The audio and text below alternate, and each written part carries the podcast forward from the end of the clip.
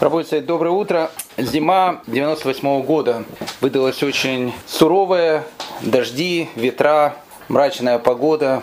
И настроение, которое царило в душах людей, оно было тоже таким же мрачным. Как мы знаем, в 67 году армия Веспасиана, она двинулась в Галилею. Э, Галилея это была надежда повстанцев, которые были в Иерусалиме. Там были сильные крепости. Может быть, никто не надеялся о том, что огромную армию э, Римской империи смогут так сразу там, победить или отбить и так дальше. Но никто не, не, не думал, что поражение произойдет так быстро, потому что в Галилее было ряд неприступных крепостей. Иосиф бен Матетитиягу, он возглавлял оборону Галилеи. И считалось, что как бы Галилея какое-то время продержится. Чем больше она продержится, тем больше повстанцы, которые находятся в других областях, смогут набрать сил для того, чтобы продолжить войну против Рима. Но э, за лето 1967 э, года крепости э, падают одна за, други, за другой. Была э, совершенно героическая оборона этих крепостей героическая оборона. Римляне даже восхищались э, действиями еврейских э, бойцов, которые, допустим, э, защищали Гамалу, крепость. Сам Веспасиан восхищался мужеством евреев, которые защищали эту крепость. Но как бы там ни было, крепости пали, одна, одна за другой. Отголоски этой трагедии, они потихонечку начинают просачиваться, просачиваться в Иерусалим. Через кого? Через беженцев. Огромное количество беженцев – выживших евреев, которые остались э, в живых после той резни, которую делали римляне. Римляне не только захватывали крепости, все, весь гарнизон крепости, а там были, кто это, города, крепость это город, женщины, дети, всех убивали. Э, они вырезали полностью все деревни еврейские, которые находились. Поэтому Галилея находилась на, в том статусе, в котором можно было бы написать табличку «Свободная от евреев». Только некоторые города, которые изначально, в которых было еврейское население, которые изначально сдались Риму и были лояльны Риму. Допустим, город Цепори, который сыграет э, большую роль в дальнейшей еврейской истории, там будет и Санхедрин, там будет Раби Гуда Наси, э, через 200 лет, но он сыграет большую роль. Вот тогда, во время этой войны, город Цепори, он сдался сразу римлянам, и, и это, в принципе, спасло этот город. И вот огромные толпы людей, они начинают двигаться в Иерусалим и начинают рассказывать о той трагедии, которая произошла в Галилее. Иерусалим, небольшой город. Э, сколько жило в Иерусалиме людей, трудно сказать. Э, есть разные точки зрения. Некоторые говорят, что там жило 200 тысяч человек, 300 тысяч человек. Как бы там ни было, тяжело сказать города древнего мира, они были не такие населенные, многочисленные. многочисленные, как наши города. Самым большим городом древности, и не просто самым большим городом древности, я думаю, самым большим городом до начала нового времени это был город Рим. В городе Риме предположительно в, то, в тот период времени жило около миллиона человек. Это огромный город. Я хочу сказать, что город Константинополь, который э, в начале Средневековья считался одним из самых больших городов э, мира, он насчитывал э, на тот период времени 300 тысяч человек. 300 тысяч человек. В Риме было миллион. В Париже было в Средневековье, там, Париж был самый большой город, там было тоже около 300, 300, 350 тысяч человек. Города древности, они были маленькие, там жило 3-5 тысяч человек. Иерусалим, в котором на тот момент жило около 200-250 тысяч человек, по, по, по, по средней такой оценке начинает двигаться огромная толпа беженцев. И, и всю эту огромную толпу беженцев Иерусалим должен, должен принять. И принимает ее. Беженцы, которые приходят из Галилеи, рассказывают ужасы о том, что творилось в Галилее. Э, потом э, не было средств массовой информации, никто газет не читал, интернет э, не видел, и даже, как страшно звучит, даже седьмой модели айфона не было в те времена. И поэтому, поэтому все, все разговоры, которые были, они передавались из уст в уста. И вот первый вопрос был, а что с Йосиф бен Матитьягу? Человеком, который, который возглавлял оборону всей Галилеи. И некоторые говорили, он геройски погиб э, при, э, при обороне города Ядфат, города, где он был. А потом начали просачиваться другие слухи. Некоторые говорили о том, что они его видели среди римлян.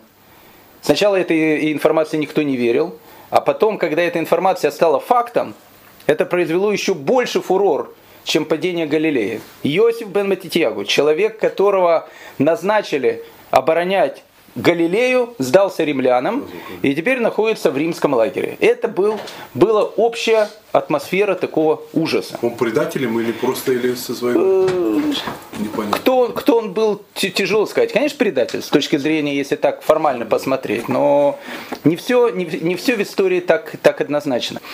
Отголоски этой галилейской трагедии, они продолжаются до сегодняшнего дня. Вот э, буквально э, пару лет тому назад, э, да не пару лет тому назад, в прошлом году, в 2015 году, мистическая история, она там э, была во всех израильских газетах.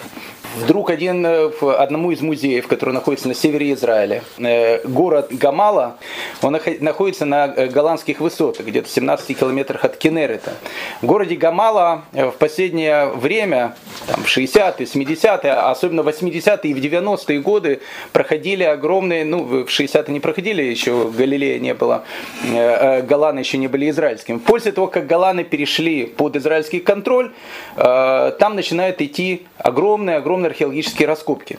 И там э, вот этот город Гамала, там находили огромное количество вот этих вот э, ядер, которые, которые римляне бросали, стреляли из, из баллист. Баллисты это такие камнеметательное э, оружие.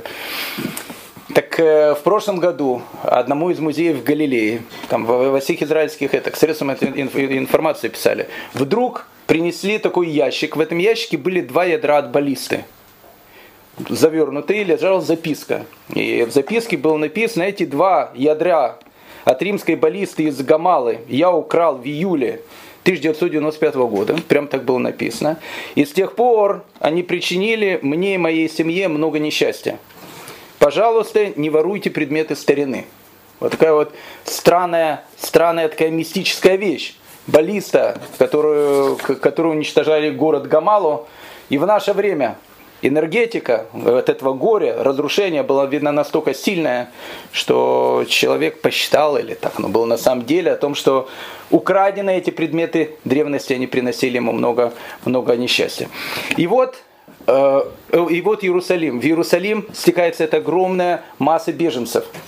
Иерусалим зимы 68 года, холодной, дождливой земли, зимы 68 года, он переполнен э, жителями Иерусалима, переполнен беженцами из Галилеи, и, и, и все ждут, что сегодня, завтра Веспасиан, который в принципе покорил Галилею, от Галилеи до Иерусалима, ну сколько, ну недели ходьбы, если есть армия, вот-вот римские войска, они появятся около стен Иерусалима. И в Иерусалиме начинает, начинает все бурлить, бурлить и кипеть. Первый вопрос, который, который задается, кто виноват? Кто виноват из-за того, что Галилея пала? Кто виноват из-за того, что Иосиф Флавий предал? Кто виноват из-за того, что вообще все произошло? И когда э, спрашивают вопрос, кто виноват, как правило, говорят, виноват правительство.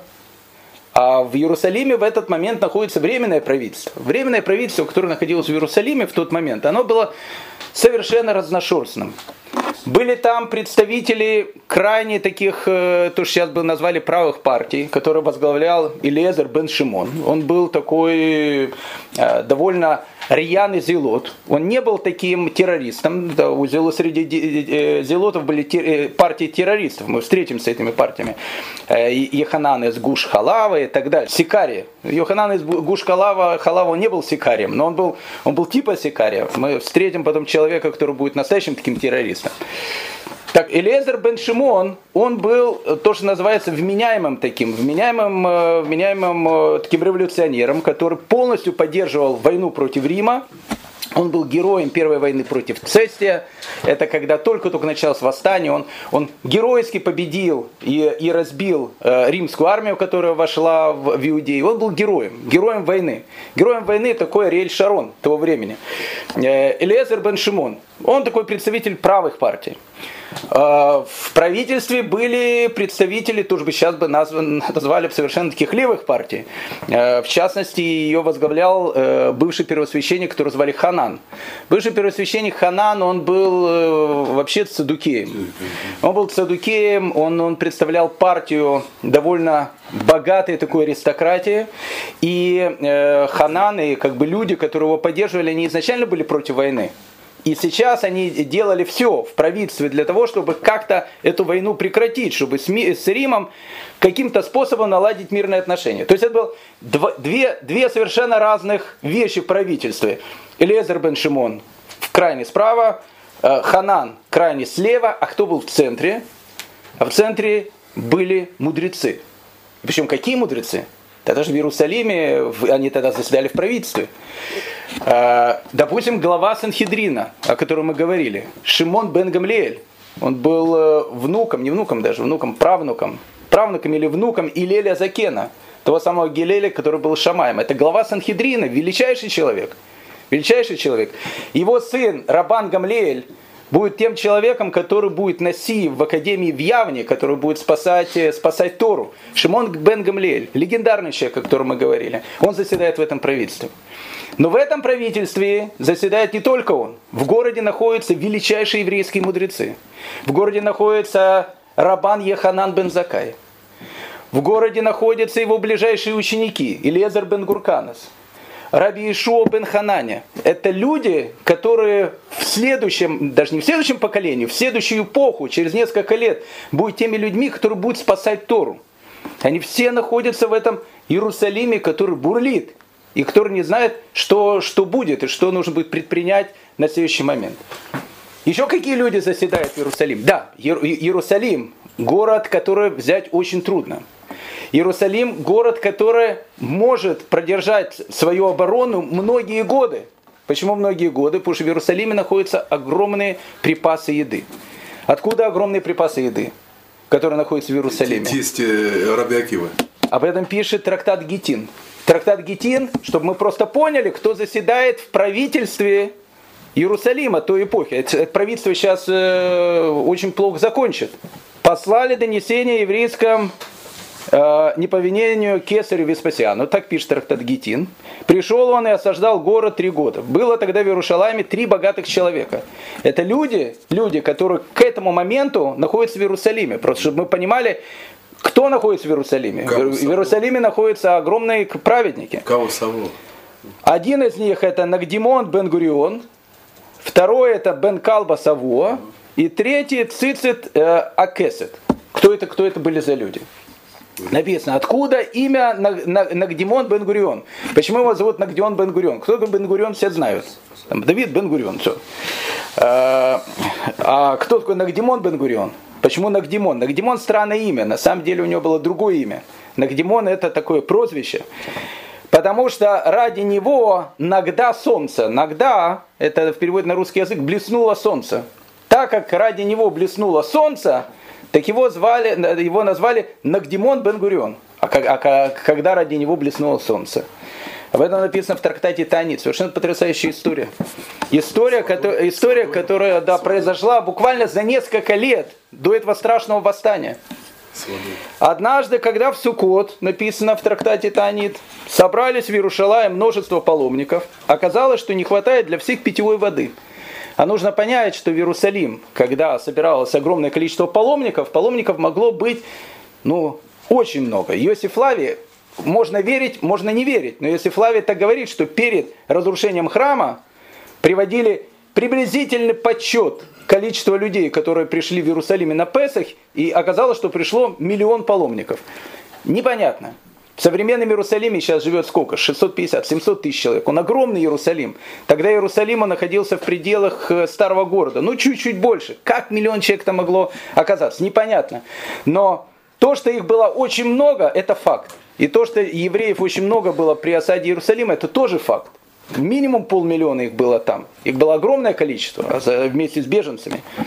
Так вот, а до этого страшное восстание. Приходит огромное количество людей, пишет трактат Танит э, в Иерушалаем, а воды нету. А почему нет воды? Был тот год тяжелая засуха. А раз засуха, значит, э, цистерны с водой не наполнились водой, значит, пить нечего. Нагдимон обратился к одному важному римскому чиновнику, проживающему по соседству, в чем расположении находилось 12 хранилищ а, воды для легионеров. То есть он хранил специальную воду для римской армии. Нагдимон просил чиновника предоставить э, эту воду в пользование паломникам, обязавшись к определенному сроку вновь наполнить хранилище водой. В качестве гарантии обязался уплатить римлянину 10 слитков серебра. Это имеется в виду 10 талантов серебра. 12 э, талантов серебра. Если не сможет выполнить обещание. Гигантские деньги чтобы мы понимали, 12 талантов серебра, талант тогда весил 26-27 килограмм. То есть, ну, это огромное, это почти что полтонны серебра. Ну, гигантские деньги совершенно. Наступило утро назначенного дня, а дождя по-прежнему нет. И в помине засуха продолжается. Чиновник передал Нагдимону либо вода, либо серебро.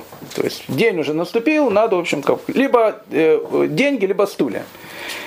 Нагдимон, полагаясь полностью на Всевышнего, велел ему передать. День еще долг, день еще не закончился. В полдень чиновник вновь напомнил об обещании, и вновь Нагдимон ответил ему, день еще не закончился. Римлянин э, высмеял Нагдимона, и его уверенность, весь год не было дождя, а теперь за несколько оставшихся часов ты надеешься, что выпадет достаточно воды, чтобы наполнить 12 цистерн. Это нереально. Какой должен быть дождь, который за несколько часов наполнит 12 огромных цистерн воды? Убежденный в том, что его ожидает 12 литков серебра, в самом ближайшем будущем отправился он в бане, готовясь отпраздновать то э, добро, которое свалилось ему, в общем, на голову. А Нагдимон отправился в храм молиться. Завернувшись в талит, он излил перед Всевышним свое сердце. Владыка, Риа, э, Радыка Вселенной, ведь тебе известно, что я действовал не для того, чтобы снискать себе почет, и не для того, чтобы возвысить родительский дом, но ради твоей славы я старался обеспечить водой твоих паломников, которые пришли в Иерусалимский храм. Закончил он, и в то же мгновение затянуло небо тучами, хлынул сильный ливень и наполнил до отказа пустовавшиеся хранилища, так что вода в них переливала через край. По пути из бань столкнулся римлянин с Нагдимоном, возвращающимся из храма. Сказал ему Нагдимон, а теперь ты должен вернуть мне части воды, разница между тем, что я у тебя взял, и тем, что есть у тебя теперь. То есть воды тебе пришло намного больше, чем я у тебя взял, теперь верни мне э, то, что больше я тебе дал. Я понимаю, что твой Бог оказал тебе милость, говорит римлянин. Однако выигрыши как раз я, потому что солнце уже село, и назначенный для тебя э, день платежа уже прошел. Торжествуя, возразил им римлянин. А потому и вода, которая в хранилищах, и деньги, они мои. Вернулся спеша Димон в храм. Облачился вновь в талит и обратился к Всевышнему. Владыка мира, покажи, что, покажи всем, что есть в этом мире народ, которого ты любишь. Только что ты совершил чудо и дал дождь, соверши же и другое чудо. Мгновенно налетел ветер, Тучи. рассеял тяжелые тучи и вновь засияло солнце. То есть увидели о том, что день еще не закончился. Сказали ему поджидающий, сказал ему поджидающий римлянин, не появилось солнце, плакали бы твои деньги. И Талмуд заканчивает, что на самом деле Нагдимона, его на самое, настоящее имя было Буни. Его звали Буни, Буни Бенгурион. Но после этого, когда Нагда, то есть э, засияло солнце для него, начали его называть Нагдимон Бенгурион. Нагдион Бенгурион находится в осажденном Иерусалиме. Вот этот человек. Кто еще там находится? Второй богач был, это был Калбасаво. Откуда такое прозвище? На самом деле его звали по-другому. Может, его звали Ицек Рабинович. Но вошел по имени Калбасаво. Вообще Калбасаво человек, который э, будет легендарной в еврейской истории. Не только потому, что он тут упомянут. У Калба Савова будет дочка красавица, которая, которую зовут Рахель. Рахель. А Рахель будет женой Раби Акивы. И Рахель сделает из Раби Акивы Раби Акиву. Вся та Тора, которая была спасена, она переходит от Раби Акивы. Он будет тем человеком, который будет в Академии Явни, один из главных людей, который будет спасать Тору. Его будут основные ученики и так дальше. Он геройски погибнет в следующее восстание, которое произойдет через 60 лет. Калба Саво, Второй, второй человек, который находится в правительстве, э, осажденного Иерусалима. Почему его так звали?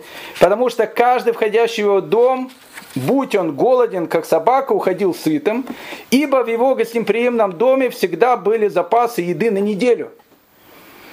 Обычно собака и особенно там кокер-спанель какой-то, он не может быть, он не может быть сытым. Потому что сколько собак не кормишь, она всегда будет кушать. Вот кормишь, кормишь, кормишь, кормишь. Пока не знаю, такая, ну не знаю, может, может так говорят, но, но собаку, собаку накормить трудно. Собака кушать хочет всегда. Собак у меня не было никогда, больше всего хомячки, поэтому э, не знаю. Но, но написано, что даже если человек приходил голодный, как собака, Он, он уходил из дома Колбасового сытым таким, что он уже просто не мог э, там стоять на ногах. Таких, таких, так, таким был сытым. Кого кормил Колбасово? Всех.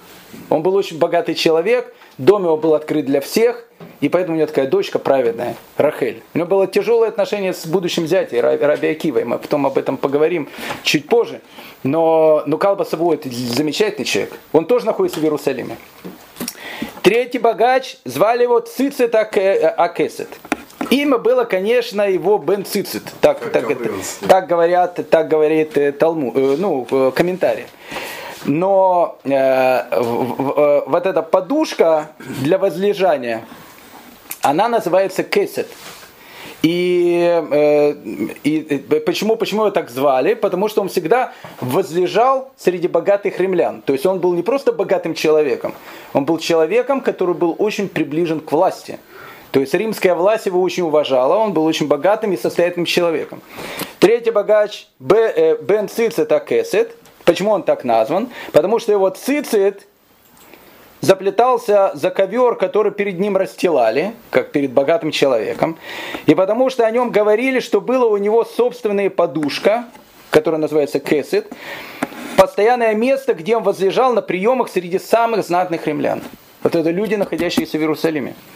Один из этих трех именитых людей сказал им, то есть мудрецам и жителям Иерусалима, «Я обеспечу вас пшеницей и ячменем». Когда сказали, когда услышали о том, что началось восстание, и Веспасиан вот-вот будет двигаться к Иерусалиму. Один говорит, я обеспечу вас пшеницей и ячменем.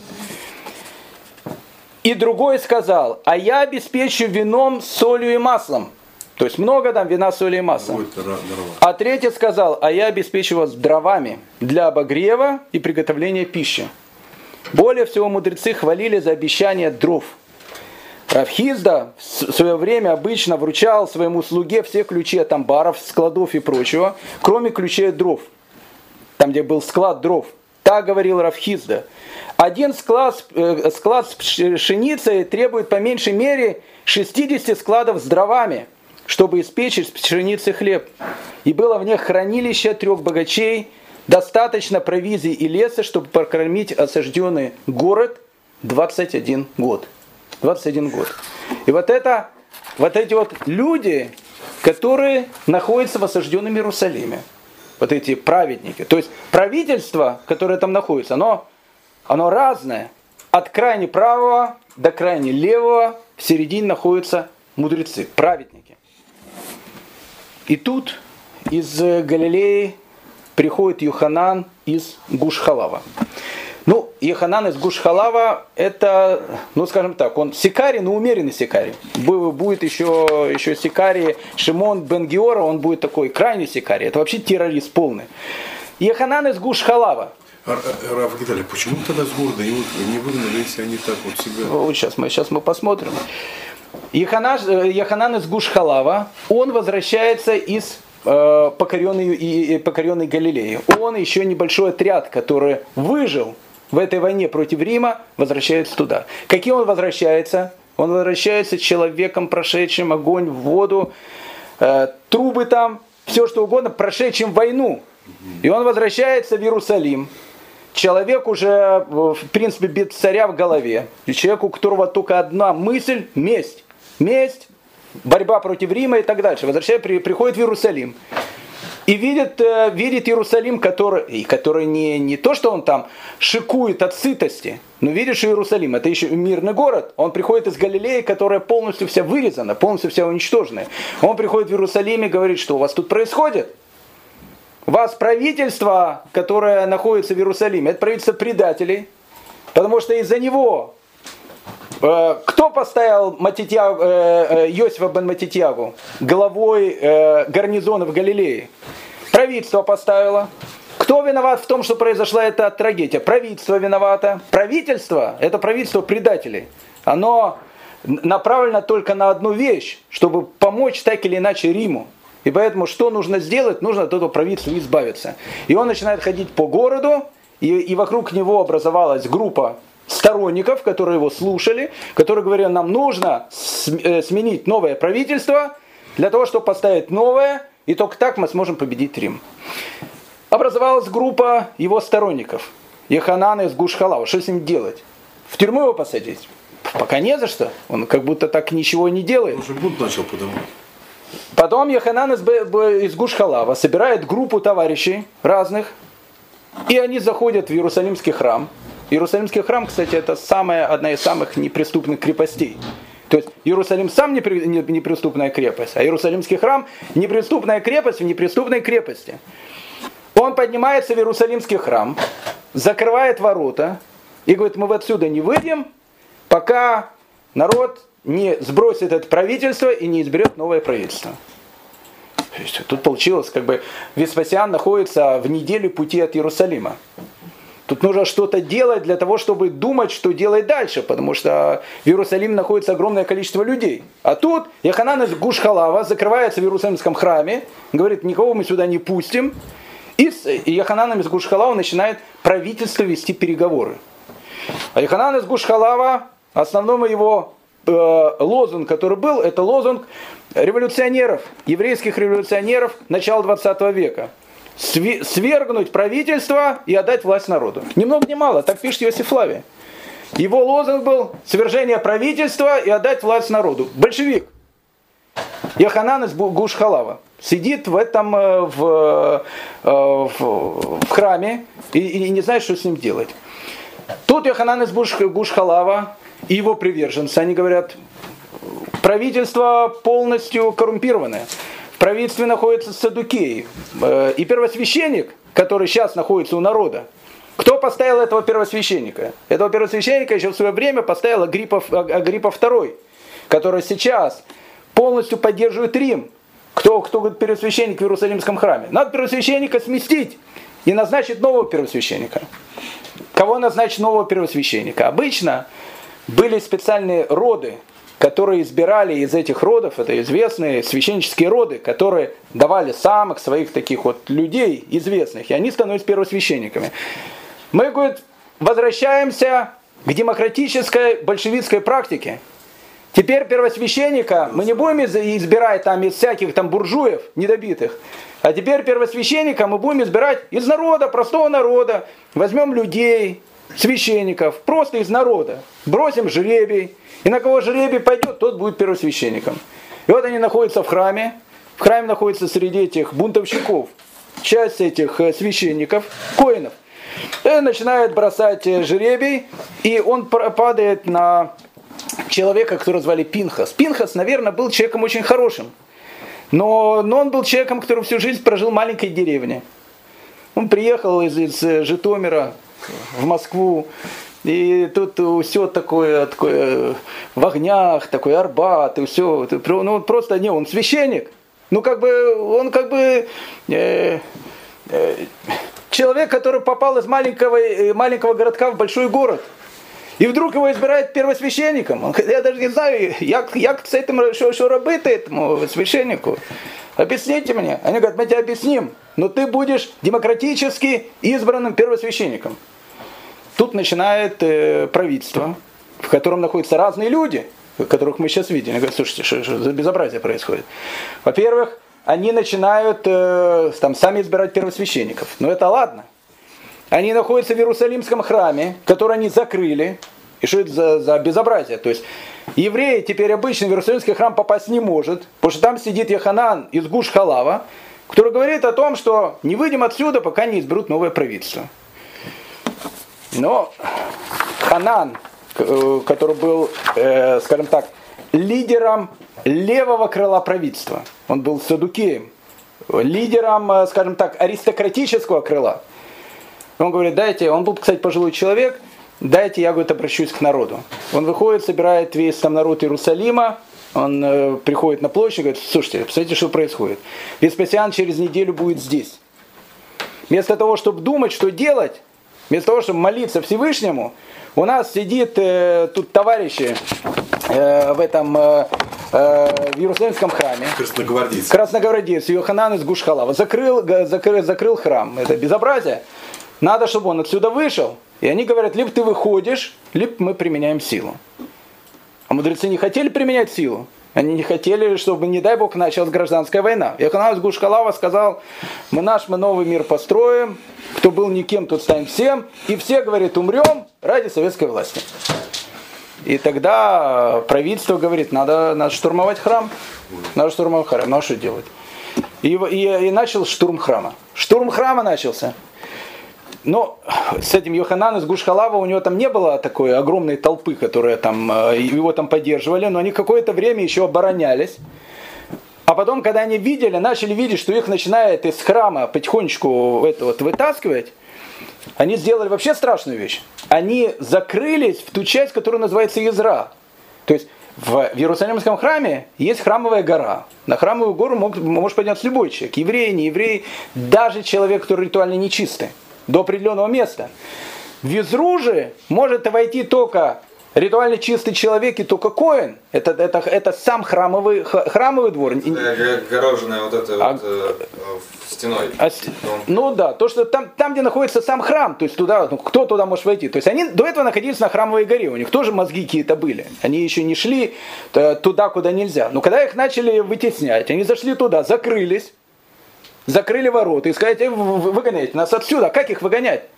Они находятся там, где храм. Их что, будет убивать там? Убивать, а, э, а убивать их... Э, нет, а Шламо уже продал приказ убить, убить у жертвенника этого... Эм, э... Времена были другие. А? То есть, ну, ну, ну что с ними делать? В общем, как бы там ни было, Йоханан из Гушхалава с группой его товарищей, они были там, мудрецы сказать, запереть их. Их заперли, засовы сделали, чтобы они оттуда не вышли.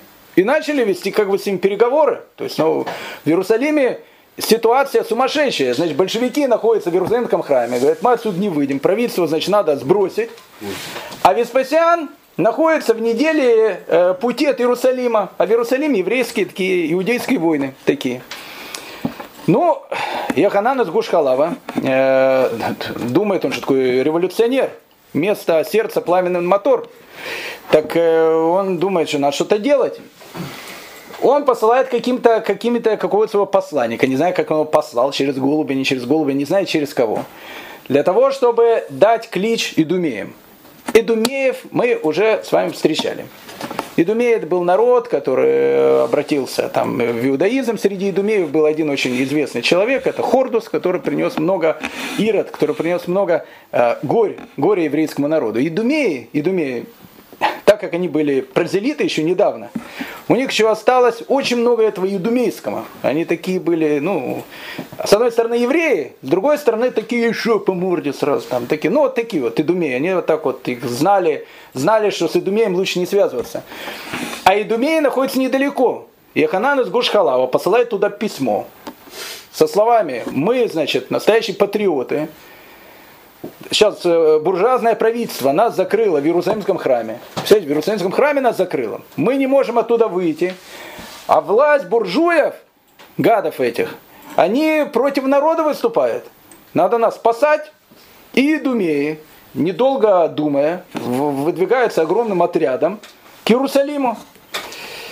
Так докладывают правительству, слушайте, говорит, к Иерусалиму тут идет э, огромная, огромная армия идумеев, вооруженная.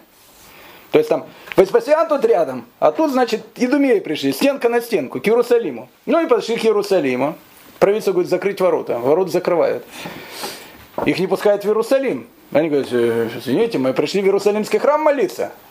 А что, с автоматами Калашникова, значит, сюда пришли и на танках в Иерусалимский храм молиться. Не, говорят, ребят, так, так, так, значит, не пойдет.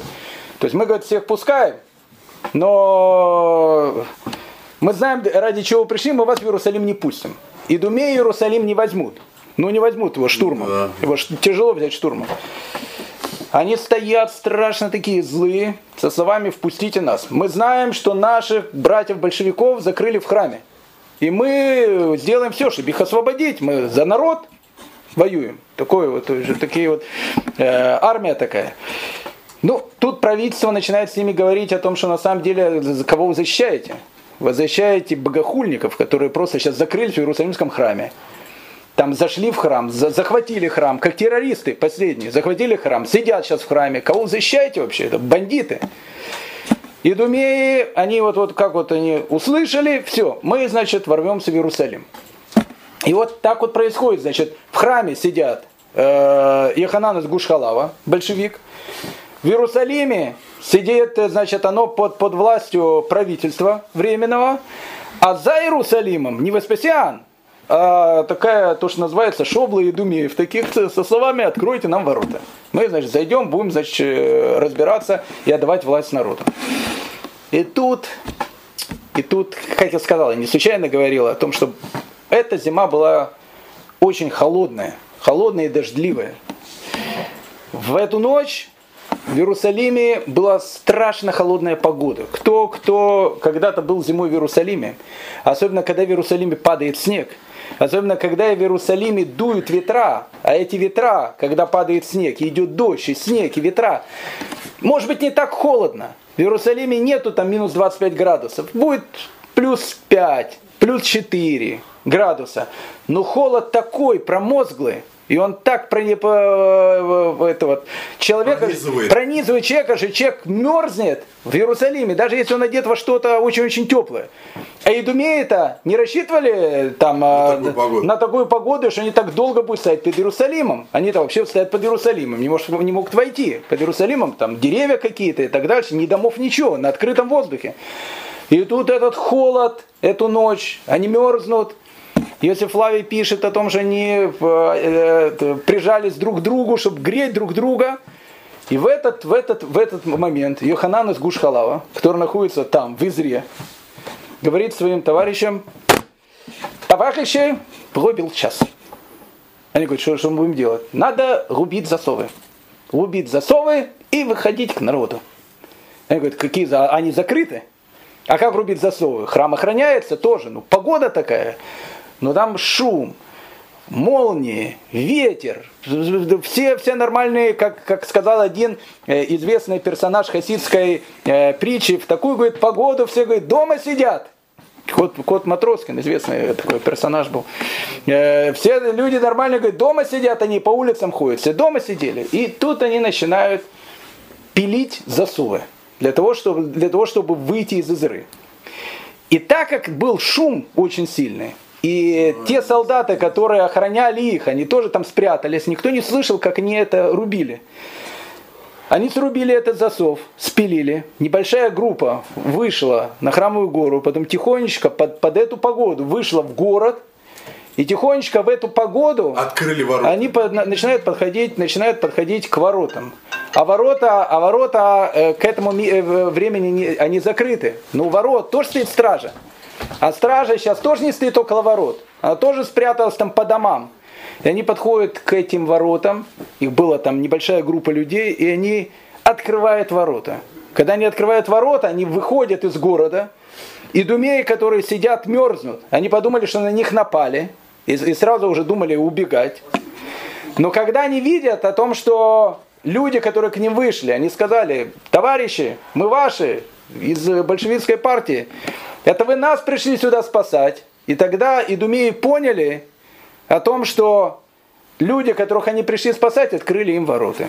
И вот тут вот, вот эта огромная масса идумеев, которые промерзли на этом страшном холоде. Когда они стояли перед Иерусалимом, они врываются в Иерусалим. Врываются в Иерусалим, гнев у них на Иерусалим – и на правительство, которое там, они мерзли, они находились уже там неделю под стенами Иерусалима.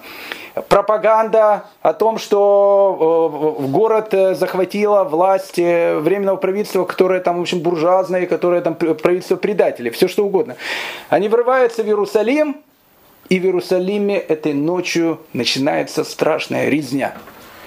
Они врываются в дома людей, которым, которые говорили, что они так или иначе связаны с правительством, они начинают делать убийства, и на следующее утро вдруг увидели, что в Иерусалиме сменилась власть. И власть в Иерусалиме, она пришла в руки большевиков. Йоханан из Гуш-Халава, он становится главой Иерусалима. А что делать с правительством? Все, которые были в правительстве, начинаются страшные казни. Ханан, который был, э, который был представителем вот этой левой партии, партии Цадукеев, партии аристократов, и Иешуа бен Гамла, Он был представителем э, такой богатой прослойки, которая была вместе с мудрецами. Их убивают, тела их бросили на площади и, и запрещают их хоронить. Это вообще ужас с точки зрения еврейского закона. И тут, а тут в Иерусалиме они начинают делать чека. В Иерусалиме появилась чека. Это чека, оно течение дня проводит там сотни дел, сотни дел. И, и без суда и следствия людей сразу казнят. Казнь, казнь, казнь, казнь. Во время этих казней погибает, э, погибает весь цвет нации. Весь, весь цвет нации. По, э, по мнению Йосиф Флавия, по мнению Йосиф Флавия, в этой резне погибает и рабан Шимон бен Гамлиэль. Шимон бен Гамлиэль, э, внук, внук Гелеля, или правнук Гелеля. Погибает огромное количество мудрецов. Никого не смотрят, всех начинают убивать. Санхедрин, даже для Иханана из Гушхалава он тоже имеет какую-то какую власть. Они требуют, чтобы Санхедрин, э, чтобы Санхедрин рассматривал э, эти судебные дела, которые они давали, потому что начали, мудрецы начали говорить, что происходит. Э, по еврейскому закону не может быть щека, не могут без суда и следствия убивать сотни людей. Тогда они сказали, хорошо, пускай будет судить Санхедрин. И к Санхедрину приводит Захария бен Боруха. Был известным человеком, он тоже был из партии Прушим, фарисеев человек, э, человек одной из совести нации, его привозит Захарию бен Баруха с, с тем, что он предатель.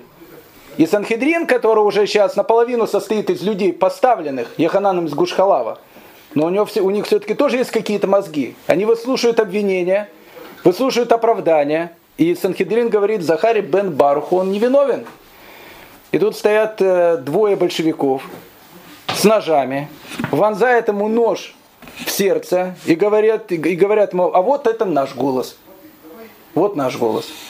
То есть и власть Санхедрина, она теперь переходит под власть ножа. И приходит, получается, что в Иерусалиме, который находится сейчас от минуты до падения в пропасть, власть приходит большевикам. Иханан из Гушхалава. Но Эханан из Гушхалава, он тоже не может постоянно весь Иерусалим держать в крови. Потому что Эдумеи там дело, а Эдумеи это были такие вот э, э, якобинцы, которые ходили там по городу и только-только кто-то говорил, а он поддерживал прошлую власть, сразу убивали. Тогда Яханан из Гушхалава понимает о том, что ну, как бы он, он сам э, большевик, но не до такой степени. И поэтому он едумеем, едумейцы говорит, спасибо вам, товарищи, возвращайте к себе на Дон, и там, в общем, сидите, если что, мы вас позовем. И они уходят. Веспасиан, который, а это уже весна 68 -го года, Веспасиан, который находится в этот момент в Галилее, к нему приходят лазутчики, и он у лазутчиков спрашивает, что там в Иерусалиме. А в Иерусалиме иудейские войны. Евреи громят друг друга. Веспасиан говорит, ну прекрасно, Пускай жиды там друг с другом по, повоюют, а когда они ослабнут, мы тогда и придем. А в это время Веспасиан потихонечку Галилею он покорил. Он начинает покорять всю ту, все то пространство, которое было в Израиле, которое еще было не занято римлянами. Город за городом. И так получается, что к лету 68 года принципе, вся территория современного Израиля, она была под властью Рима. Единственный маленький уголок, который остался свободным, это был Иерусалим. А Иерусалим, он бурлит и кипит. И тут, и тут, казалось бы, что судьба Иерусалима предрешена. То есть, если он сейчас э, двинется на Иерусалим, и в Иерусалиме происходят вот эти вот э, междуусобицы друг с другом, то Иерусалим будет очень легко взять. Но Всевышний дает еврейскому народу еще один шанс. И этот шанс у еврейского народа будет два долгих года. Два долгих года. За эти два долгих года можно было сделать абсолютно все. Можно было, можно было, ну не знаю, можно было все перевернуть с минуса на плюс. 9 июня 1968 года император Нерон глава Римской империи, он либо убит, либо пропал. Ну, как бы там ни было, 9 июня 68 года у Рима больше нету императора. Что произошло с Нероном? Это тоже отдельная, отдельная такая вот, э, отдельный такой разговор, имеющий прямое отношение к, к тому, что будет происходить в ближайшие два года. О Нероне написано много разных э, там, повествований и так дальше. Ну, часто Нерон, он э, входит в мировую литературу, э, ну, как такой тиран, как человек, который там, э, когда поджигает э, Рим, и, и Рим горит, а говорили, что Нерон его поджег, он там сидит, и он исполняет Э, или играет на лире, исполняет там Илиаду Гомера и говорит, э, в общем, как бы это вся горящий Рим, декорация его спектакля, который он делает, такой ненормальный человек. А когда он умирает, римская традиция говорит, когда его убивают, он говорит, какого, какой актер уходит сейчас земли, какой актер умирает. Это, это вот как бы с одной стороны Нерон, который входит э, в мировую историю. Нерон на самом деле когда он погибает или не погибает, потому что 9 июня 68 года по официальным, э, по официальным сведениям Нерон убит. Но Нерон мертвым никто не видел. Никогда. Говорили, что он убит. Еврейская традиция говорила, что он не убит. Еврейская традиция Нерону дает довольно интересную такую э, нишу – очень интересно, очень своеобразное такое. Нерон, когда э, либо погибает, либо уходит с сцены, он был молодым человеком, ему был всего лишь 31 год. Кто такой Нерон? Ну, в двух словах, вся его биография, она была э, ну, довольно такая небольшая, но очень-очень насыщенная. Когда ему было 14 лет, он стал императором. Мама э, его Агриппина, ну, женщина э, действительно таких э, достоинств была, она была последней женой императора Клав... Клавдия. Она отравила, когда отравила Клавдия, она своего сына Нерона сделала императором. У Нерона был, кстати, очень известный учитель, которого звали Синека, известный э, оратор и известный э, философ. Э, Агриппина, мама Нерона, она пыталась, чтобы Нерон был марионеткой, потом он свою мать убивает. Его потом говорят, что он сделал там убийство матери. Потом говорят, что он убил свою жену, Попею Сабину. На самом деле, скорее всего, он ее не убил, она умерла при родах. Потом этот пожар в Риме, который все говорили, что это Нерон пожег Рим, такое впечатление, такое впечатление, что на этого Нерона постоянно кто-то сливал какой-то компромат для того, чтобы из этого Нерона э, сделать какое-то исчадие ада. Исчадие ада. А почему исчадие ада? И, и кто из Нерона делал эту вещь? Действительно, Нерон он не был таким э, интеллигентным. Я еще больше скажу. Он даже не был Барак Хусейновичем Обамой. То есть он как бы, наверное, был где-то хуже даже таких товарищей. Но, но как бы там ни было, как бы там ни было, такое впечатление, что на Нерона, Нерона кто-то пытается вот черной краской его закрасить. Кто пытается его закрасить? Если посмотреть чуть глубже, то мы видим, что в основном Нерон становится главным врагом и главным антигероем для христианской традиции. А почему для христианской традиции? Потому что Нерон был тем человеком, который после пожара в Риме сказал о том, что пожар сделали первые христиане. И он начинает страшное преследование христиан. И, кстати, много христиан убивает. Поэтому для первых христиан, которые только-только тогда появляются, о появлении христианства у нас будет отдельный урок. Так вот, э, для первых христиан, которые появляются, Нерон становится действительно самым страшным антигероем. Еще больше. Много лет, ну не много лет, но какое-то количество лет после смерти Нерона. Один из авторов э, одной из Евангелий, которая будет называться Евангелие от Иоанна. Самое, кстати, антиеврейское будет Евангелие. Так вот, э, это уже Евангелие писал после смерти Нерона. И он там вводит она называется еще в христианской традиции апокалипсисом. Так вот он там вводит число зверя. А число зверя, зверя, число зверя, число антихриста. Число зверя это 13. 666. 666. Откуда появляется 666 в христианской традиции? Откуда оно становится числом зверя? Все очень просто. Если вы возьмете Нерон Кесарь, напишите просто по ивриту, и возьмете, и, и возьмете гематрию слова Нерон Кесарь, то есть Нерон император, получится 666. А кто вводит это? Иоанн Богослов. Иоанн, и, и, и, и, и, и, и, Иоанн, который написал Апокалипсис. А они все евреи были, нет? Он был евреем тоже, он был, он и был евреем уже таким ассимилированным, неважно, это будет отдельная тема. Это он пробует очернить Нерона? А? Это он пробует очернить Нерона? Нерона пробует очернить все христианство, потому что он для христиан был действительно врагом. И поэтому для них Нерон – это олицетворение дьявола, олицетворение зверя, олицетворение чего-то такого. Это же не было христианство христианство уже к этому моменту существовало 30 лет. Оно еще было маленькое, но оно уже существовало. Оно уже было, оно уже в основном существовало в Риме. Это, это длинная история не на нашем уроке. У нас будет целый урок, посвященный истории христианства. Скоро. Так вот, э, так вот, э, Нерон Кесарь, Нерон Кесарь, его число это 666. 666. А к евреям хорошо относился?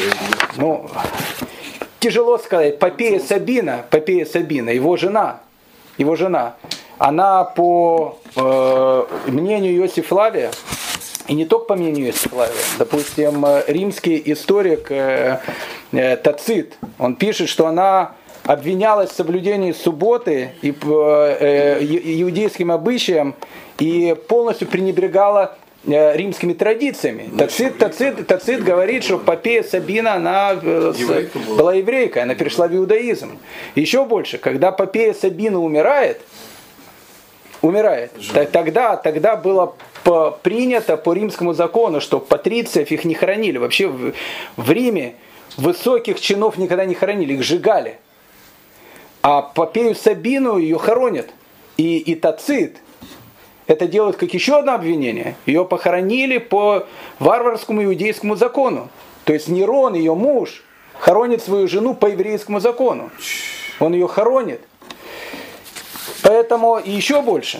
Если начать смотреть на личность Нерона, опять же, есть, были разные какие-то вещи. У нас сейчас не, не, не, не тема, посвященная Нерону. Но если посмотреть на Нерона не оплеванного, потом дальнейшей традиции – мы видим, допустим, что Нерон он четко видел грань между христианами и евреями. Кстати, это странная вещь. На протяжении первых 200 лет римлянин не различал между иудеем и христианином. У него это было все одно и то же. Что иудей, что христианин, как бы это все одно и то же было. Потом началось различие. А тогда, когда христианство было только-только начиналось, вообще никакого различия не было. Мы видим, что Нерон четко осознавал. Против евреев не было никаких погромов. Погром были против христиан. А что значит? А что? Время. Он... Он знал, что он знал, что это две уже две как разных религии. Римлянин простой этого не мог знать. Равгидали. Сейчас секундочку. Раз, раз, раз Нерон, раз Нерон это знал, значит Нерон, значит Нерон, он тоже был в какой-то теме. И еще больше. Еще больше. Еврейская традиция говорит о том, что Нерон, он к 68 году он, бы, он знал еврейскую традицию, его, его жена, она была практикующая, практикующая традиция еврейка. Жена, императрица Рима. Так Талмуд пишет, что вот к этому году Нерон принимает на себя иудаизм, и видя о том, к чему все клонится, о том, что восстание, а он, он император, и он сейчас будет тем человеком, который будет способствовать разрушению Иерусалимского храма. По еврейской традиции он уходит из Рима. В дальнейшем там говорят, что против него был бунт. Был действительно бунт против него. Было действительно там разные вещи, связанные с Нероном. Я сейчас не хочу, не хочу спекулировать какими-то фактами. Я просто говорю о том, что говорит Талмуд. Талмуд говорит о том, что он переходит в иудаизм. И ни много ни мало. Раби Мейер. Раби Мейер.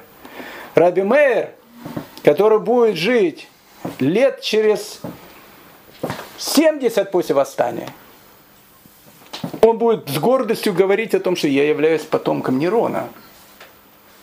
Потомком Нерона является Раби Мейер.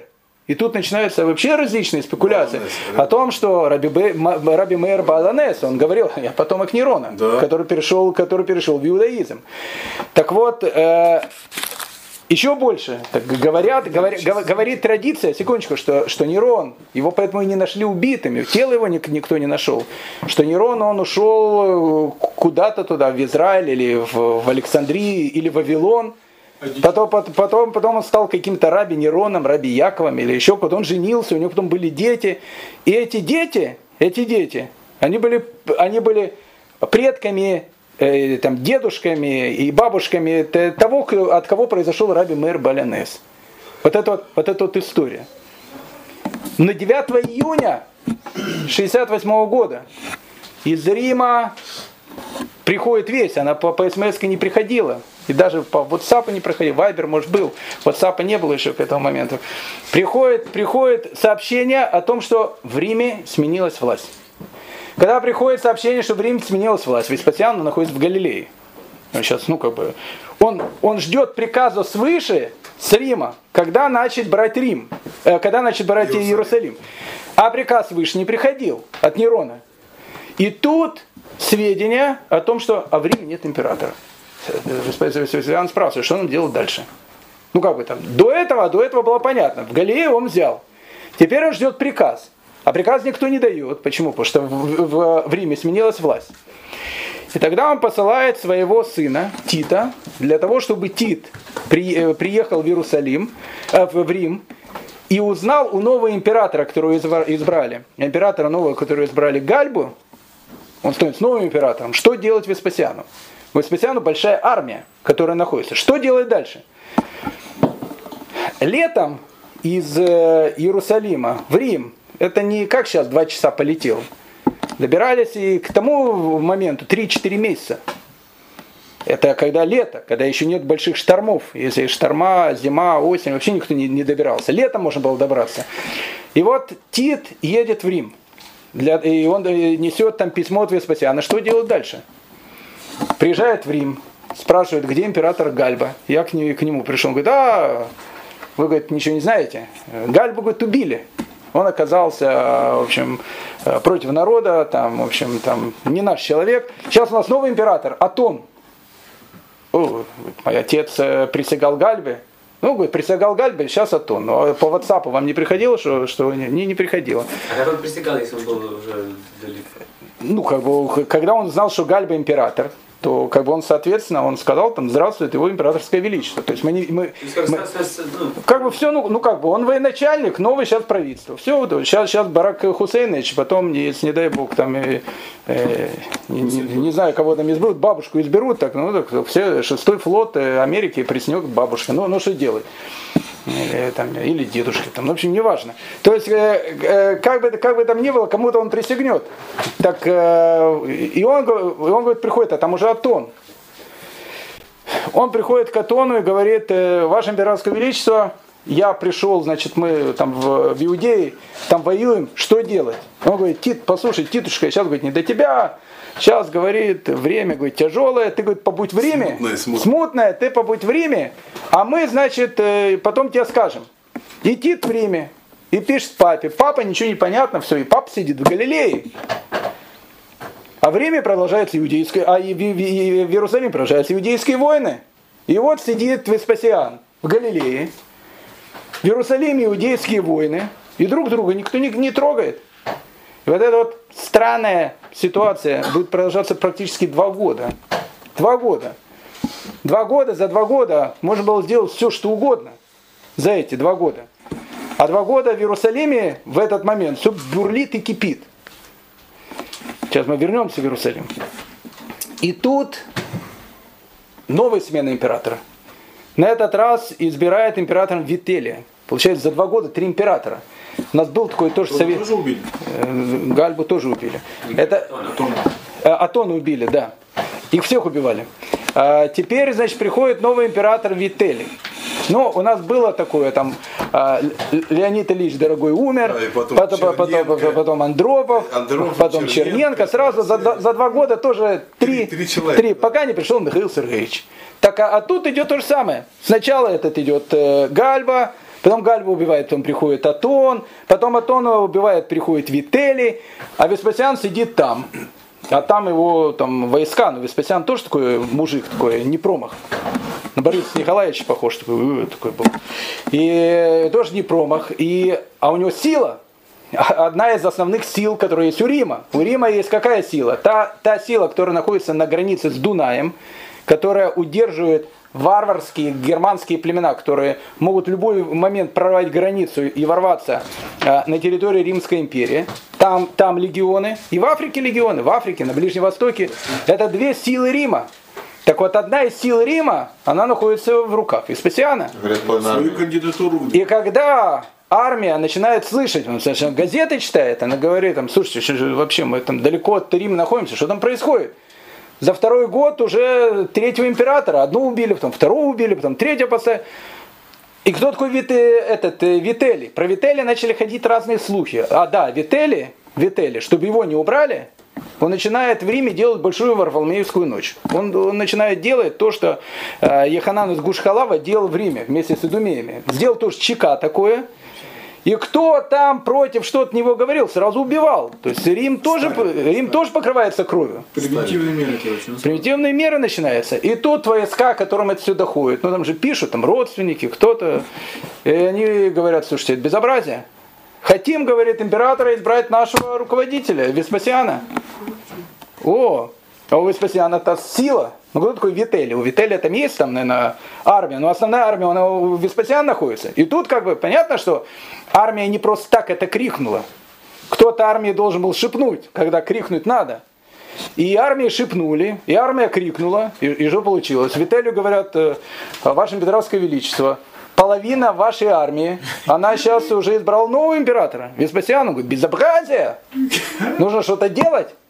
А тут в этот момент так как в Риме была полная такая, прошу прощения, балаган, германцы, увидев, что происходит балаган, прорывают границу и начинают там вот эти дунайские эти регионы, начинают потихонечку грабить, там заходить.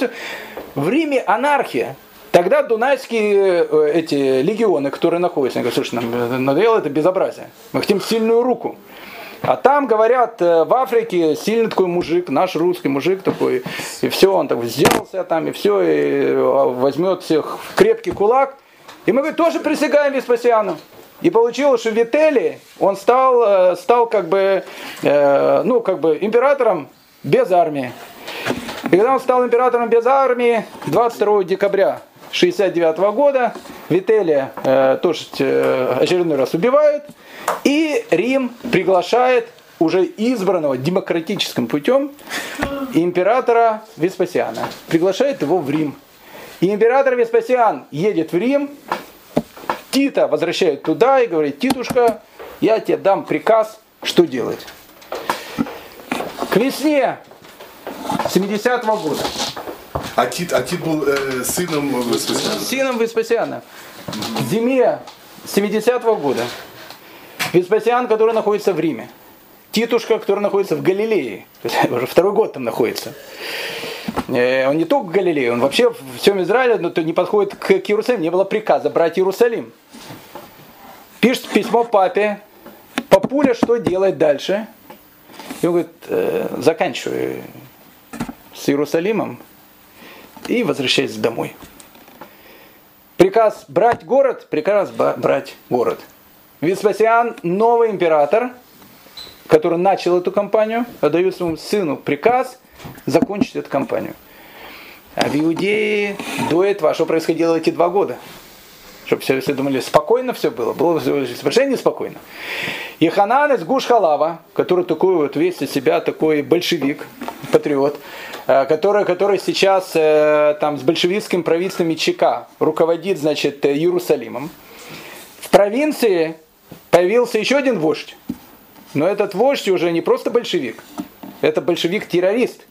Тот большевик, который там э, взорвал всех там и грабил банки ради большевистской партии. Звали его Шимон Баргиора. Шимон Баргиора, он был человеком, которого назвали Сикари. Сикари террористы были. И вот Шимон Баргиора, он говорит о том, что посмотрите, что происходит в Иерусалиме. Яханан из Гуш Халава это разве лидер? Очень мягкий лидер. Посмотрите, что происходит. Два года Два года римляне стоят тут, мы стоим тут, надо уже давно надо было напасть их, перерезать всех и все. И Шимон Баргиора начинает партизанскую войну. Вот эти два года. Эти два года Шимон Баргиора делает партизанскую войну. С одной стороны, он борется против Рима. С другой стороны, он борется с теми евреями, которые говорят, а может быть, э, не знаю, может какие-то мирные переговоры с римлянами делать, ну как-то, ну как надо все закончить. То есть для него враги как эти, такие эти. И вот он, э, у него большой партизанский отряд. У него, кстати, были большие успехи. Он э, освободил Хеврон. А потом он э, зашел в Ведумею. В Ведумее мы уже говорили, такие, э, там хлопцы такие, они, они Шимон Баргиора сразу за своего, там он чуть ли у них не становится сразу их руководителем. И и один только, один только голос. Мы идем на Иерусалим. То есть на Иерусалим тебе идет Веспасиан, который еще был там, не будучи императором. Шимон Баргиора идет на Иерусалим. Все идут на Иерусалим. А в Иерусалиме сидит Йоханан из Гушхалава. И тоже против всех. Мудрецов уже многих убили. И вот Шимон Баргиора говорит о том, что все, надо, значит, Яханана из Гушхалава, значит, бросать и новое правительство. И подходит со своей армией к Иерусалиму. Теперь он со своей армией к Иерусалиму подходит туда, Иерусалим, э, ворота закрыты, значит, э, Шимона Баргиора, понятно, никто туда не пускает. И еще больше, им как-то удалось захватить обоз Шимона Баргиора и захватить его в заложники его жену. И они говорят, э, Шимон Баргиора у нас заложник, как твоя жена. А Тиханан бен, бен, из Гуш-Халава, он же все-таки большевик, можно взять, взять, ждать что угодно. Если они уже в храме сидели, так теперь женой могут сделать все, что угодно. Тогда Шимон Баргиора говорит, значит так, ребят, либо вы жену мою отдаете, либо я, говорит, вокруг Иерусалима такие буду вещи делать, что вам будет крышка. Он говорит, делай. А вокруг Иерусалима там деревья растут, и все, он все начинает рубить. То есть Шимон Баргиора подготавливает все, чтобы нормально, когда Тит подошел к Иерусалиму, все было прочищено, нормально. В общем, как бы можно было спокойно подойти к Иерусалиму. Потом э, понимают о том, что как бы долго не продержится, и жену этого Шимон Баргиора отпускают. Но тогда среди жителей Иерусалима были такие крайне правые, тоже террористы, которые говорят, надо его пустить в город. И они ночью ему открывают ворота. И Шимон Баргиора входит в Иерусалим, и начинаются бои на улицах Иерусалима. И вот к весне 70-го года расположение, диспозиция следующая.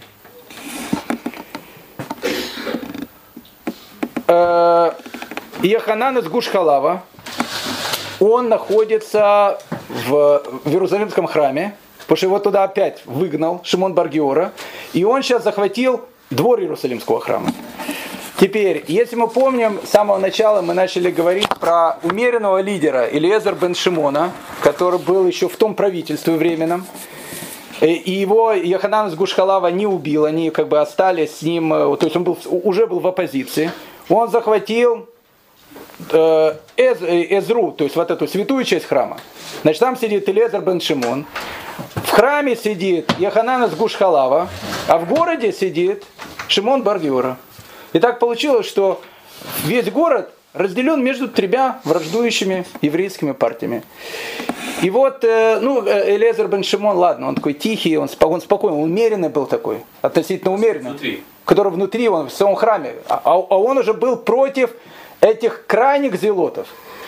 Так, а, а между кем идет война? Между э, Яхананом и Жгуш Халава и между Шимоном Баргиорой. Шимон Баргиора пытается штурмовать храм, штурмовать храм, действительно, просто штурмует храм. Обстреливает его баллистами. Там были э, камнеметательные оружия, и он обстреливает храм. Потому что в храмовом дворе находится Яханан из Гушхалава. А Яханан из Гушхалава начинает ночью делать вылазки, чтобы воевать э, с людьми Шимон Баргиора, которые находятся во всем городе. И вот в одной из таких сражений, в одной из таких сражений, они так, в общем, разгорячились вместе, что они решили, случайно, не случайно, неважно. Талмуд об этом пишет черным по белому, без всякой там случайности. Он так и пишет. Было среди них в Иерушалайме бунтари. И их называют бирьяним, ну как бы подонки такие. Бунтари и подонки. Сказали ему и, и мудрецы, следует выйти из города и заключить мир с римлянами. Кому говорят? Вот этим враждующим партиям. Но они не позволили им это, и тогда бунтари сказали им, то есть мудрецам, выйдем и сразимся с ними. Сказали им мудрецы, увидите, победа вам не будет сопутствовать. Поднялись бунтовщики и сожгли амбары с пшеницей и ячменем, и начался в Иерусалиме голод. Так вот, в тот момент, когда Тит начинает подходить к Иерусалиму, в Иерусалиме находилось огромное количество припасов, еды. Вот это огромное количество припасов еды сжигают во время этой междуусобной войны. И вот 14 Ниссана 70-го года. Последний Песах Иерусалимского храма. В Иерусалим, который находился тогда в, в эпицентре войны, все-таки приходят паломники из разных, из разных стран на свой последний праздник Песах. Несмотря на то, что война вокруг, несмотря на то, что опасно, они приходят туда. Тит не случайно планирует начать осаду Иерусалима на утро 14 Ниссана. Почему, почему не случайно? Потому что он понимает, что когда в Иерусалим немного паломников, но Иерусалим и так переполнен беженцами, и сейчас еще перейдут паломники, и в Иерусалиме он еще не знает, что уже припасов еды нету, припасы еды сожгли. Вот прямо сейчас, вот недавно сожгли припасы еды. Даже если есть припасы еды, приходят паломники, беженцы – и Иерусалим в таком состоянии ему будет тяжело обороняться от профессиональной армии. И когда вот они все зашли, он говорит, все, жиды попали в клетку. И вот теперь можно начинать. А утром 14-го Ниссана, когда паломники подходят к Иерусалиму, в Иерусалиме до сих пор продолжаются бои. Шимон Баргиора баллистами обстреливает храмовый двор, потому что там находится Еханан из Гушхалава. И Ханан с Гушхалава ответным огнем стреляет по Шимон Бенгиору, и паломники приходят в Иерусалим. И тогда было понятно, и было понятно мудрецам, и было понятно всем, что храма уже не существует. Он уже есть, но это фантом храма.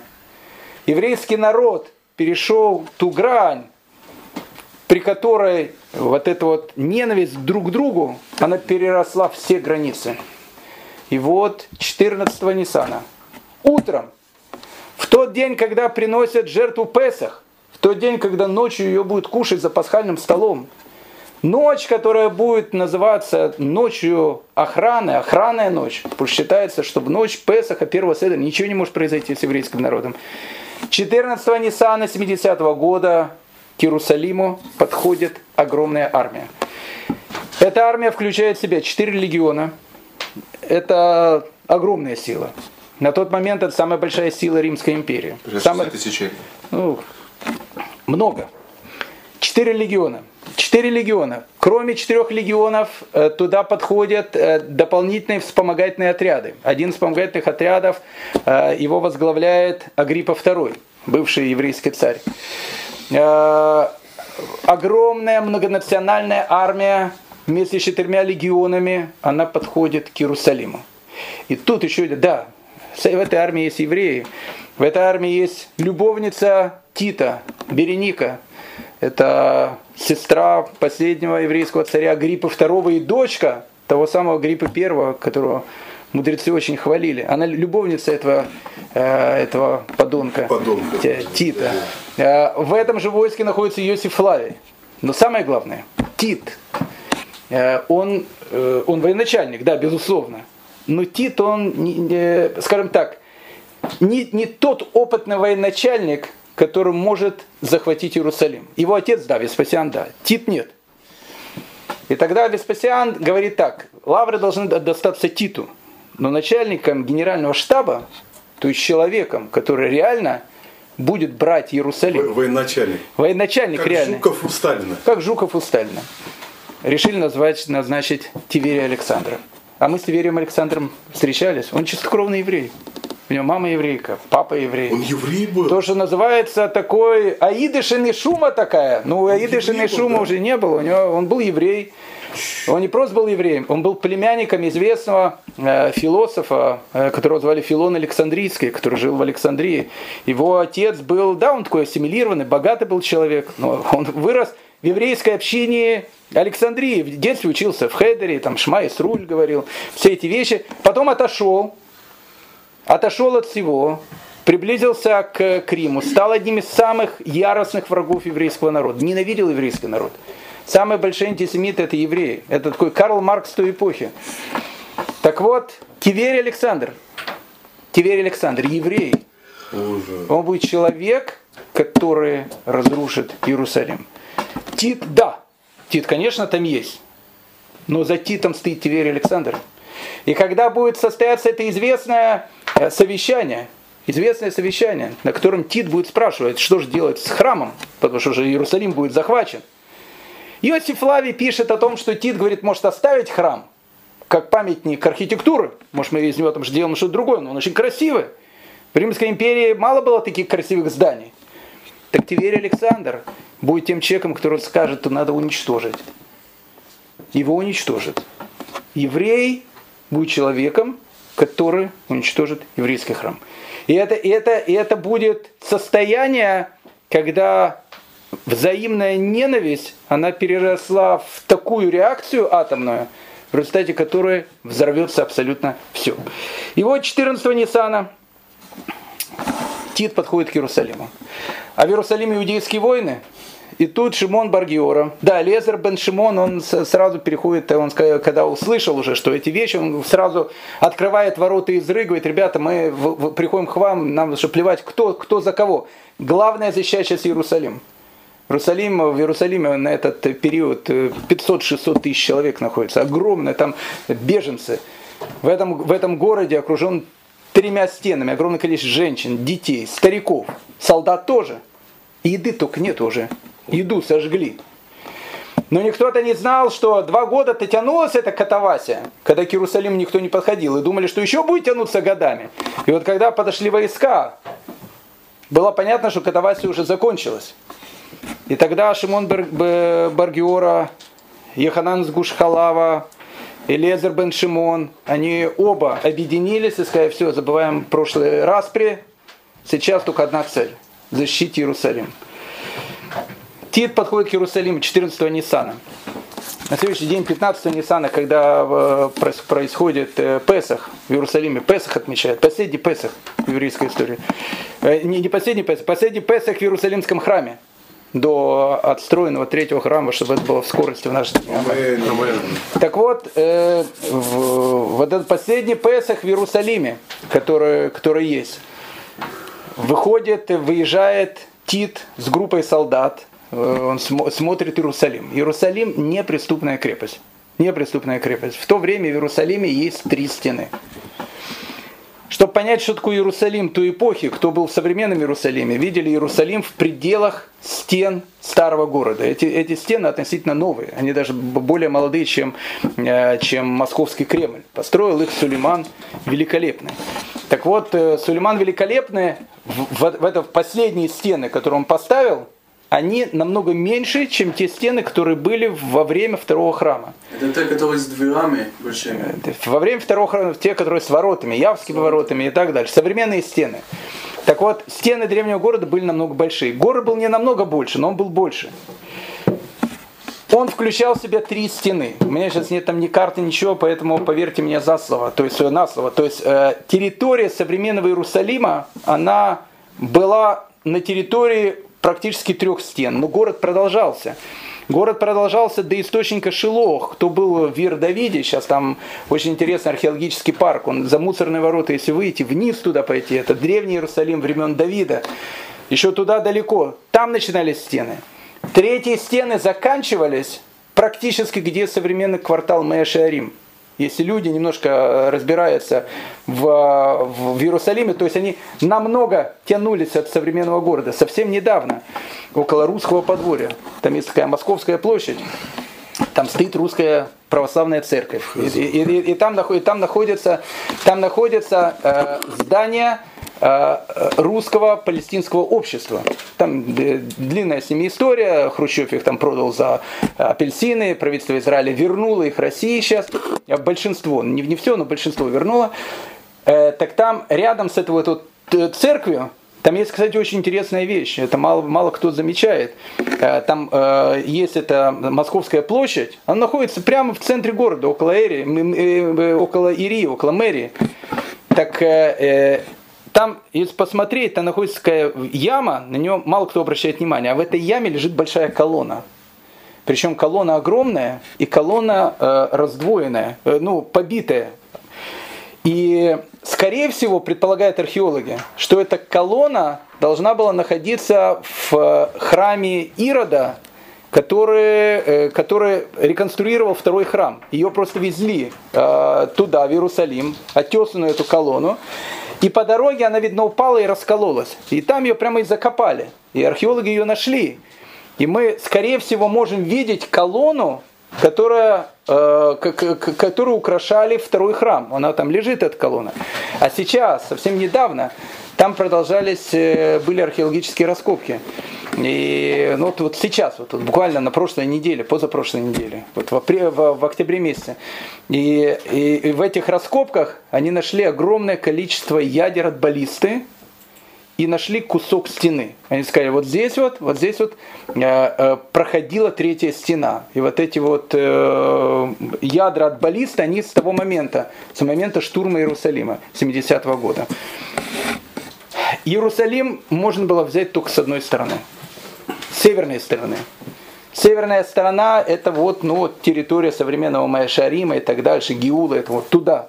Почему? Потому что местность, которая там, она не очень гористая. Там были стены, но это стены, третья стена, ее построила Гриппа I, буквально за 30 лет до храма. Он ее не достроил. Почему не достроил? Потому что римляне, видя о том, что он достраивает третью стену, он был в хороших отношениях с римлянами. Это император Клавдий был, и все, он, он запретил ему достраивать эти стены. Иосиф Флавий пишет, что если бы Агриппа 30 лет до этого достроил бы третью стену, Иерусалим невозможно было бы взять. Поэтому стена была недостроена. Эти два года, когда в Иерусалиме продолжались иудейские войны, ее пытались как достраивать, но слабо. Поэтому Тит понимает о том, что город можно взять с северной стороны. А почему с северной стороны? Там, где территория современного улицы, которая сейчас называется Виа Делароса, последний путь, по которому по легенде вели э, Иисуса на Голгофу, и тот храм, там, где находится по преданию его гроб, это как бы центр этой улицы. Это еще одна, еще одна интересная такая легенда, которая есть, ну как бы люди, ну как бы люди, людям надо во что-то верить. Голгофа, место, где э, могли кого-то казнить, она находилась за территорией города. Так вот, когда, тогда, когда э, Елена, мать императора Константина, это будет в IV веке, спустя 300 лет, того императора, который будет принимать христианство перед смертью, и который ведет христианство на всю Римскую империю, это произойдет намного позже. Ей нужно было какие-то символы, она решила вот в этом месте, в этом месте находил языческий храм. Она скажет, что это вот самое красивое место, которое вот можно, тут была Голгофа.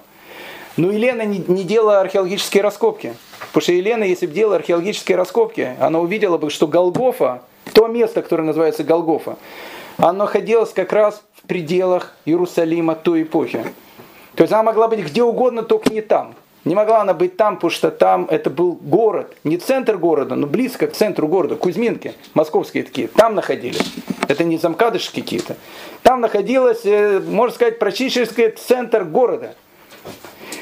И так вот, в той части, где идет вот эта Виа де Роса, вот эта улица, там как раз и была, э, примыкала третья стена, и она примыкала к, к башне, которая называлась башня Антония. Башню Антония в свое время построил Ирод.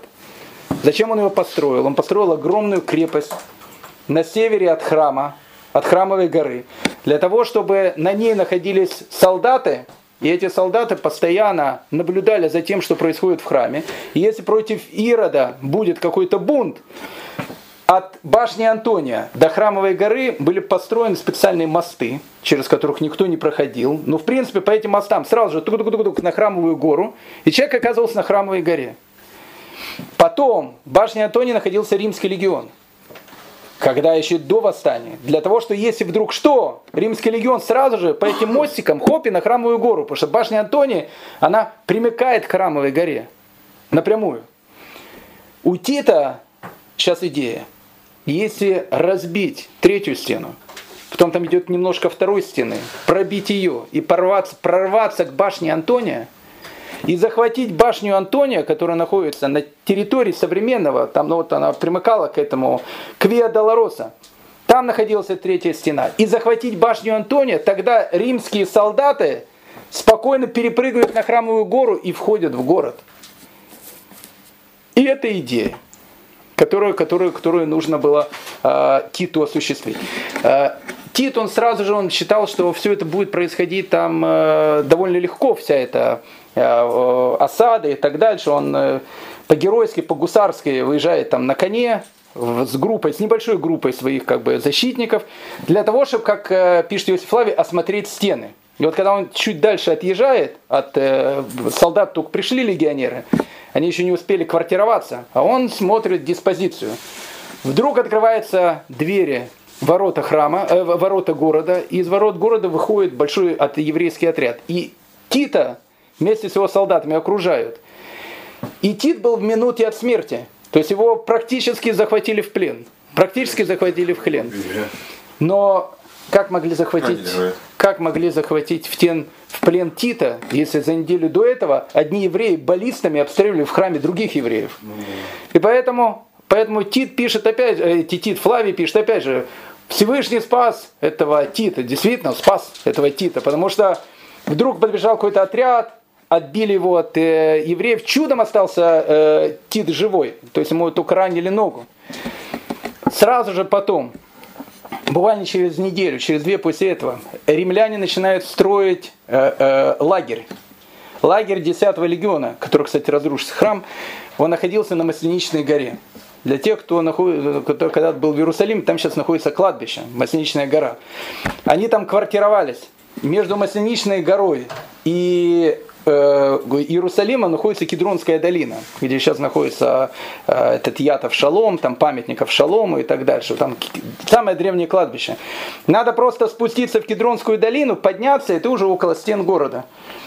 Так вот, в тот момент, когда они начали только строить там лагерь, еврейские, еврейские повстанцы вырываются из, из города, нападают на римлян, которые только строят а, лагерь. Разбили там всех, и еще э, Иосиф Лави пишет, то есть они практически римлян, 10 легион э, обратили в бегство. Написано, если бы не чудо, в скобочках, Всевышний, он уже подписал судьбу Иерусалима.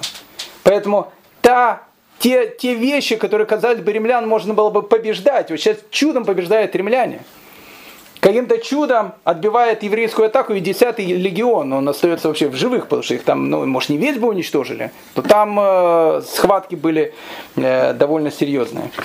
И вот э, начинается осада Иерусалима, страшная осада Иерусалима.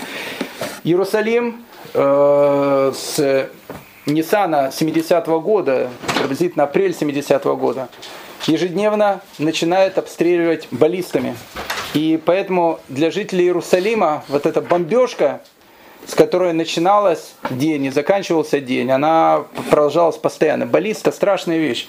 Большие камни, которые, которые в, летели с огромной скоростью, падали на город. И если они падали, они не взрывались, там не было пороха, еще не было понятия снарядов. Но они летели, они были очень тяжелые. И они летели с большой высоты. И на то, что они падали, они рушили все, что было на своем пути. Огромное количество людей. Вот это, от этой бомбежки они начинают погибать. Плюс еще, плюс еще, в Иерусалиме начинается голод. Как ни странно, э, лето, не лето, зима вот этого 69 -го года – она была такая же дождливая, как, как зима 68 -го года. То есть в Иерусалиме воды было достаточно. Не просто достаточно, ее было много. И в Иерусалиме на воде, на одной воде могли просуществовать еще долгие, может быть, годы. Во всяком случае, до следующей зимы так точно. Единственное, чего не было, не было припасов, которые сами евреи и сожгли. В мае 70 -го года третья стена была прорвана, и римляне, они входят в территорию города. Город еще продержится практически два с половиной месяца. Потому что третья стена, есть еще вторая, есть еще первая, есть еще Иерусалимский храм. Но в мае 70 -го года, когда третья стена была прорвана, было понятно, что дни Иерусалима сочтены. А с мая 70 -го года, с праздника Суккот, точнее, еще больше, с 5 Сивана 70 -го года, Тит сделал такую э, операцию, что в Иерусалиме начинается страшный голод – что за операция, мы об этом говорим, поговорим чуть позже.